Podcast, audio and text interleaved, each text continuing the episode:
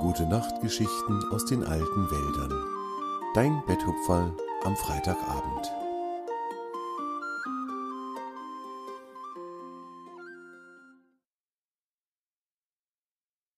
Fuchs und Füchsin Ein wunderbarer Sommer lag über den alten Wäldern. Die Tiere genossen die warmen, sonnigen Tage, und die Pflanzen freuten sich, wenn des Nachts ein leichter, sanfter Regen vom Himmel fiel. So konnten sie ausreichend Wasser sammeln, und allen ging es gut. Tjave, das Reh, und sein guter Freund, der Fuchs Zwange, unternahmen viele gemeinsame Ausflüge. Noch immer besuchte Tjave an jedem Morgen Torm, den ältesten der Bäume. Dann erzählten sie sich, was sie erlebt hatten, was sie sich für diesen Tag wünschten und vor allem, was sie dem anderen für den Tag wünschten. Tjave sagte dann immer, ich wünsche dir Sonne und Regen, ich wünsche dir Wärme und ein wenig Abkühlung, und ich wünsche dir, dass du noch viele Tänze und Spiele erlebst. Und Torm antwortete, und dir, lieber Tjave, wünsche ich Abenteuer und Ruhe, ich wünsche dir Gesellschaft und ruhiges Alleinesein, und ich wünsche dir, dass du noch an sehr vielen Spielen und Tänzen teilnehmen kannst. Und beide zusammen sagten dann, und mir wünsche ich, dass wir beide noch sehr lange gute Freunde bleiben können. Diese Unterhaltung führten die beiden nun schon seit einer langen Zeit an jedem Morgen, und beide freuten sich sehr darüber, dass ihre Freundschaft so lange andauerte. Tjave sprang nach dieser morgendlichen Unterhaltung dann gerne durch die Wälder, und sehr oft begleitete ihn Zwange. Die beiden erlebten viele lustige und spannende Dinge. Sehr oft besuchten sie Jahre den Biber, der etwas weiter entfernt am oberen Bachlauf des Forellenbachs lebte. Jahre hatte sich dort einen fabelhaften Biberdamm gebaut und lebte dort seit einiger Zeit. Er hatte sich sehr schnell mit Tjave und Zwanga angefreundet und freute sich immer, wenn sie zu Besuch kamen. Heute hatten sich Tjave und Zwange bei Torm getroffen und hatten beschlossen, zu ihrem Freund dem Biber zu wandern. Sie wollten gerne mit ihm zusammen am Forellenbach sitzen und sich Geschichten erzählen und vielleicht ein wenig im Wasser des Baches planschen. So machten sich die beiden Freunde auf den Weg zum oberen Bachlauf, der Forellenbach gluckste und murmelte fröhlich in der Morgensonne. Immer wieder blieben Swange und Tjave stehen, lauschten dem Plätschern des Wassers und sahen den Forellen zu, die fröhlich im Wasser spielten. Manchmal hüpfte einer der Fische aus dem Wasser, um dann elegant wieder in den Bach einzutauchen. Siehst du auch, wie fröhlich die Forellen sind? fragte Swange seinen Freund. Tjave nickte ganz langsam. Erinnerst du dich noch an den Tag, an dem wir unsere große Expedition begonnen haben? Damals haben wir auf der Lichtung vor dem Elfenweiher diesen riesigen Mückenschwarm gesehen. Ja, daran erinnere ich mich gut, das war so schön, erwiderte Tjave ganz begeistert. Die Mücken haben getanzt und Musik gemacht, das werde ich wohl nie in meinem Leben vergessen. Ich auch nicht, sagte Swange, und wenn ich den Forellen so zusehe, dann sieht das ganz ähnlich aus wie der Mückentanz damals. Ein Tanz, der glücklich aussieht und der mich glücklich macht. Nun nickte Tjave sehr lange und bedächtig. Swange hatte recht. Genau so fühlte er sich auch gerade. Er war glücklich, weil er spürte, dass die Forellen glücklich waren. Ein schönes Gefühl. Irgendwann aber zogen die beiden weiter, denn sie hatten ja ein Ziel. Sie wollten Jahre mit ihrem Besuch überraschen. Als sie an Jahresbau angekommen waren, war aber niemand daheim. Jahre war wohl schon aufgebrochen, vielleicht um Holz zu sammeln. Tjave und Zwange beschlossen, auf ihn zu warten und legten sich am Ufer des Forellenbachs ins weiche Moos, das dort überall wuchs.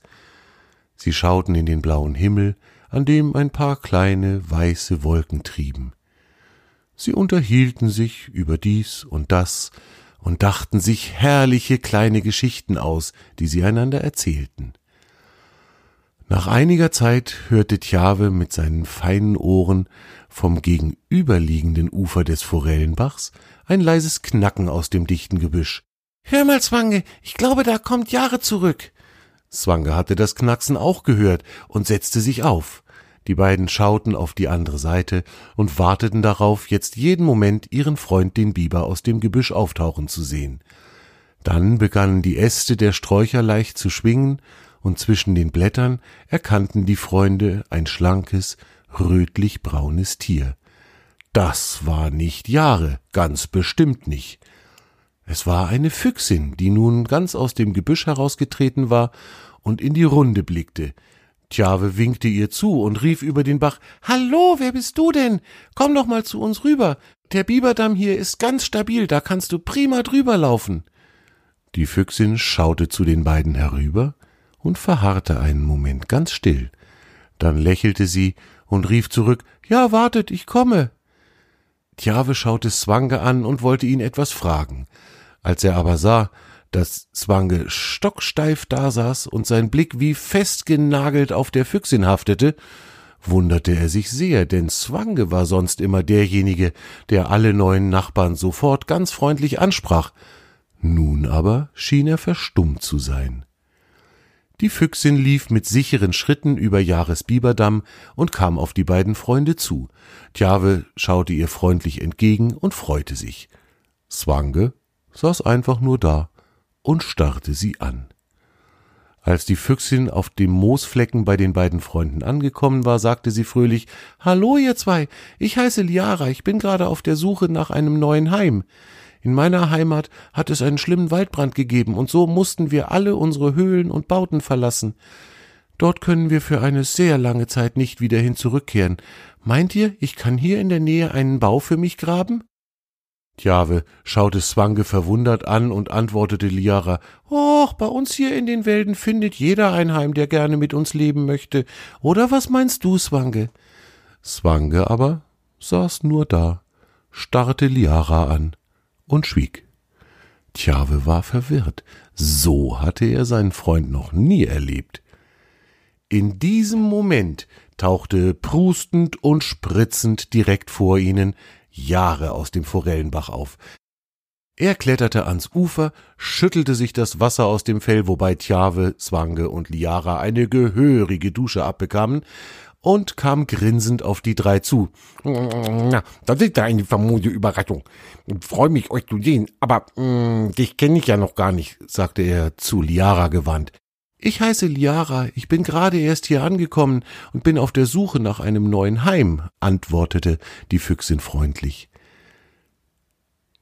Du Jahre, ich mach mir Sorgen um Zwange, ich glaub, der ist krank, sagte Tjare mit sorgenvoller Stimme. Zwange saß immer noch stocksteif da und starrte Liara mit seligem Lächeln an. Jahre grinste. Nee, nee, nee, nee, der ist nicht krank. Ganz bestimmt nicht. Der ist eher sowas wie mm, verliebt. Jetzt endlich wurde Swange munter. Er schüttelte sich leicht und stand auf. Er schaute Liara weiter an, aber das Lächeln war aus seinem Gesicht gewichen. Er begrüßte die Füchsin sehr förmlich. Guten Tag, verehrte Artgenossin. Ich erlaube mir, mich vorzustellen. Mein Name ist Zwange. Wie ist denn dein werter Name? Liara schaute ihn verwundert an. Den habe ich doch gerade schon gesagt. Ich heiße Liara, erwiderte sie. Zwange wurde rot. Oh, entschuldige, das habe ich gar nicht mitbekommen. Ich war wohl etwas abgelenkt.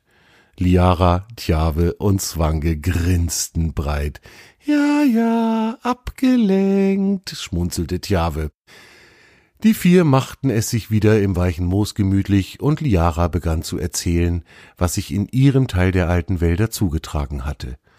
Vor einigen Tagen hatte nach einer langen Zeit der Trockenheit ein schweres Gewitter getobt und ein Blitz war in einen der alten abgestorbenen Bäume gefahren. Der Baum hatte sofort Feuer gefangen und einen großen Waldbrand ausgelöst. Viele Tiere in dieser Gegend hatten ihre Behausungen verloren, darunter auch Liara. Ihr Bau war durch einen umstürzenden Baum unbewohnbar geworden, so dass sie sich auf die Wanderschaft begeben hatte, um eine neue Heimat zu suchen. Das ist sehr schön, dass du zu uns gefunden hast, sagte Jahre, und Tjave nickte zustimmend. Zwange sagte nix. Er schaute Liara nur an.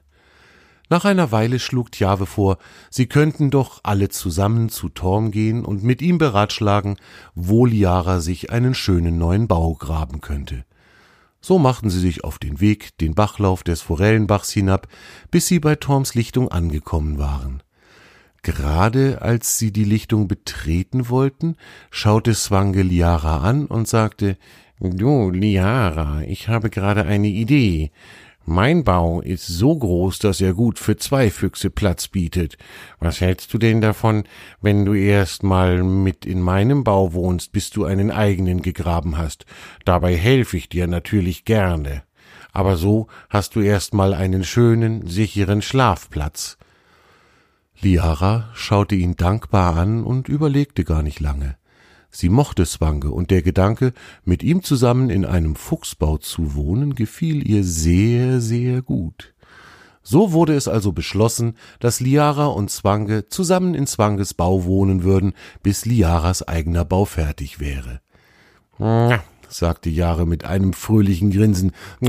Ich glaub ja, dass da ein zweiter Fuchsbau gar nicht nötig sein wird. Die zwei passen doch so gut zusammen. Tjave nickte heftig und schmunzelte ebenfalls, und Zwange und Liara wurden ein wenig rot.